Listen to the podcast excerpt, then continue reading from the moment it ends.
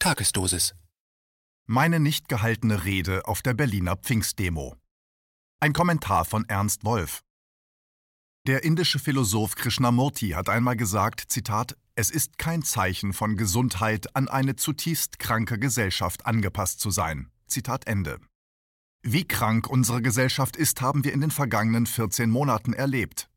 Politiker, die jahrzehntelang dafür gesorgt haben, dass die Gesundheitsversorgung in unserem Land systematisch abgebaut wurde, haben im Frühjahr 2020 eine 180-Grad-Kehrtwende vollzogen und uns im Namen der Gesundheit historisch einmalige Maßnahmen aufgezwungen. Diese Maßnahmen haben allerdings nicht bewirkt, dass die Krankheit eingedämmt, die Versorgung der Bevölkerung verbessert oder das Gesundheitssystem saniert wurden. Im Gegenteil. Die Krankheit hat sich weiter ausbreiten können, der Gesundheitszustand der meisten Menschen hat sich aufgrund der Maßnahmen verschlechtert und es hat zahllose vermeidbare Kollateralschäden gegeben. Dafür aber haben die Maßnahmen Nebenwirkungen gehabt, die alles, was wir je gesehen haben, in den Schatten stellen. Noch nie sind im Namen der Gesundheit solche wirtschaftlichen Schäden angerichtet worden wie in den zurückliegenden 14 Monaten. Betriebe wurden lahmgelegt, Lieferketten zerbrochen, mittelständische Betriebe zu Hunderttausenden in Existenznot getrieben und ganze Wirtschaftszweige weitgehend zerstört. Noch schlimmer als bei uns waren die Folgen in den Entwicklungs- und Schwellenländern. Der Lebensstandard von mehr als eineinhalb Milliarden Menschen ist drastisch gesenkt und über 100 Millionen Menschen sind durch die Maßnahmen zum Hungern verurteilt worden. Am oberen Ende der sozialen Skala dagegen sahen die Nebenwirkungen ganz anders aus. Noch nie wurden sogenannte Rettungsgelder in solcher Höhe und solchem Umfang wie 2020 vergeben. Noch nie ist der Börsenwert der Top-Digitalkonzerne so rasant gestiegen und noch nie haben die großen Vermögensverwalter der Welt solche Summen eingenommen wie 2020. Während die globale Realwirtschaft die schwerste Rezession seit Menschengedenken durchgemacht hat, haben die Finanzmärkte Riesensummen in die Hände von Großinvestoren und Ultrareichen gespült. Aber was steckt dahinter? Wie kann es sein, dass man hinter der Fassade des gesundheitlichen Schutzes der Bevölkerung die größte Vermögensumverteilung von unten nach oben vornehmen konnte?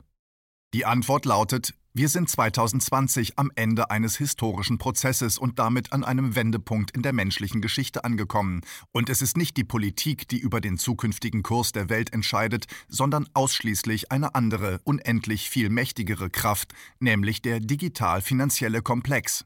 Dieser digital-finanzielle Komplex hat sich in den zurückliegenden 40 Jahren wie ein Krebsgeschwür über die gesamte Welt ausgebreitet und sämtliche Bereiche unseres Lebens durchdrungen.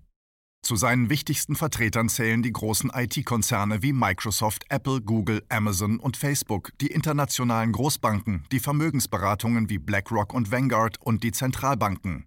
Der Aufstieg des digital-finanziellen Komplexes hat zu einem historisch einmaligen Konzentrationsprozess von Geld und Macht in immer weniger Händen geführt. Noch nie in der gesamten Geschichte der Menschheit haben so wenige Menschen so viel besessen wie heute. Noch nie haben sie so viel Macht ausgeübt wie in den vergangenen Jahren und noch nie haben sie diese so rücksichtslos eingesetzt wie in den vergangenen 14 Monaten. Der Grund für diese Verschärfung der Gangart besteht darin, dass das System, das dem digital-finanziellen Komplex zu so viel Geld und so viel Macht verholfen hat, 2020 in sein Endstadium eingetreten und mit den herkömmlichen Methoden nicht zu retten ist. Und genau das wissen diejenigen, die an den Schalthebeln der Macht sitzen. Deshalb verfolgen sie zurzeit eine Agenda, die mit Gesundheit nichts zu tun hat. Diese Agenda besteht darin, das bestehende System in seinem Todeskampf bis auf den letzten Tropfen auszupressen und zu plündern und gleichzeitig im Hintergrund ein neues System vorzubereiten. Die Plünderung des Systems erleben wir seit Monaten durch die immer neuen Einschränkungen, die vor allem den Mittelstand in die Knie zwingen und ihn in eine immer größere Abhängigkeit von der digitalen Plattformökonomie treiben. Außerdem durch die permanente Einspeisung neuen Geldes, das fast ausschließlich in die Hände der ultrareichen Profiteure der Krise fließt und dabei die Inflation anheizt, die den Spekulanten hilft, ihren Schuldenberg abzutragen, aber gleichzeitig die arbeitende Bevölkerung schleichend enteignet. Von dem neuen System, der Einführung digitaler Zentralbankwährungen, erfährt die Öffentlichkeit so gut wie nichts. Und das, obwohl die großen Zentralbanken alle unter Hochdruck daran arbeiten. Mit dieser Währung wird man das Konsumverhalten der Empfänger gezielt steuern, ihnen das Sparen unmöglich machen und sie zwingen können, das Geld zweckgebunden innerhalb vorgegebener Zeiträume auszugeben. Man wird Wohlverhalten belohnen, Kritiker dagegen bestrafen und sogar von allen Finanzströmen abschneiden können. Digitales Zentralbankgeld wird der Kern eines gesellschaftlichen Zwangsregimes sein, das weitgehend ohne offene Gewalt auskommen wird, weil es jede Opposition bereits im Keim ersticken kann.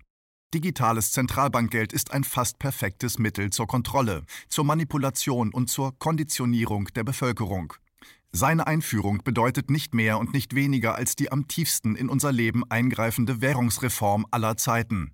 Eine Welt mit digitalem Zentralbankgeld ist nichts anderes als ein digital-finanzielles Gefängnis, in dem für Freiheit und Demokratie kein Platz mehr ist.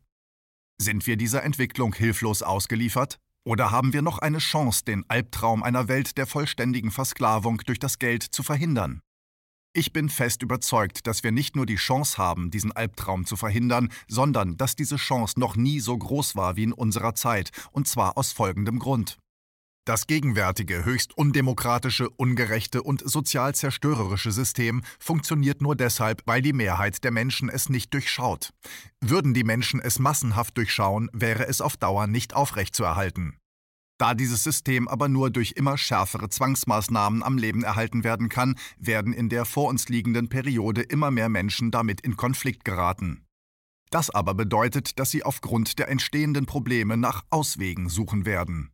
Wir treten also in eine geschichtliche Epoche ein, in der die Aufklärung über die tatsächlichen Strukturen unserer Gesellschaft und unserer Wirtschaft bei sehr vielen Menschen auf offene Ohren stoßen wird. Nutzen wir also diese historische Chance und treiben wir diese Aufklärung trotz aller Zensur, aller Verbote und aller Einschüchterungen voran.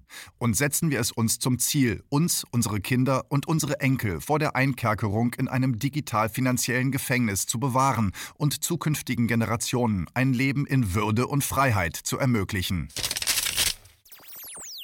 KenFM ist crowdfinanziert und unabhängig. Leiste deinen Beitrag zu freier Presse und unterstütze unsere Arbeit finanziell. Wenn du zukünftig keine Beiträge verpassen willst, abonniere den KenFM Newsletter und installiere dir die KenFM App für iPhone und Android.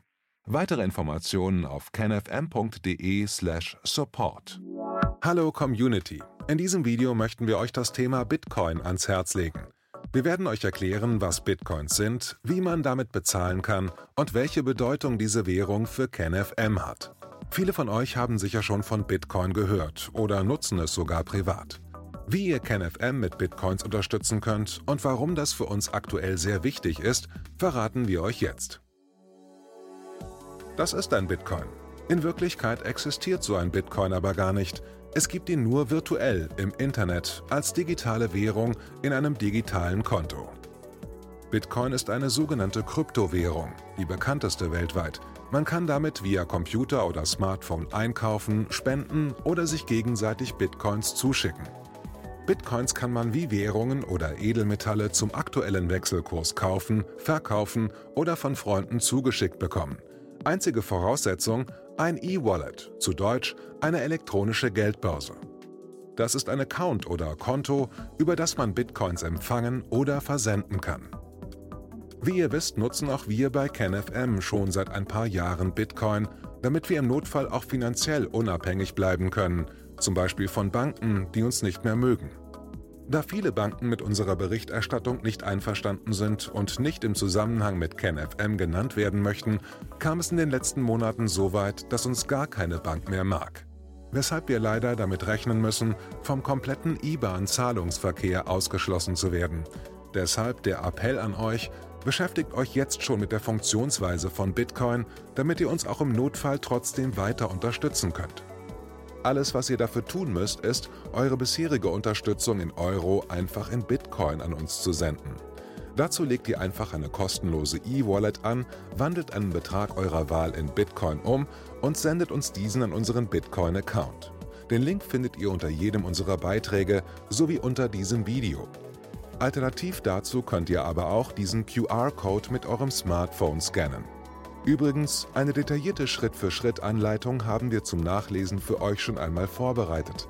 Ihr findet sie auf canfm.de/bitcoin. Ob Bitcoin oder Kryptowährungen wirklich die Zukunft des Geldes sind, wissen wir nicht. Aber vielleicht ist das bald unsere einzige Option, so unabhängig wie möglich und vor allem ohne Bankkonto für euch in Zukunft weiterhin freien und unabhängigen Journalismus machen zu können. Wir hoffen sehr auf eure Unterstützung und sagen jetzt schon tausendmal Danke. Euer Team von KenFM.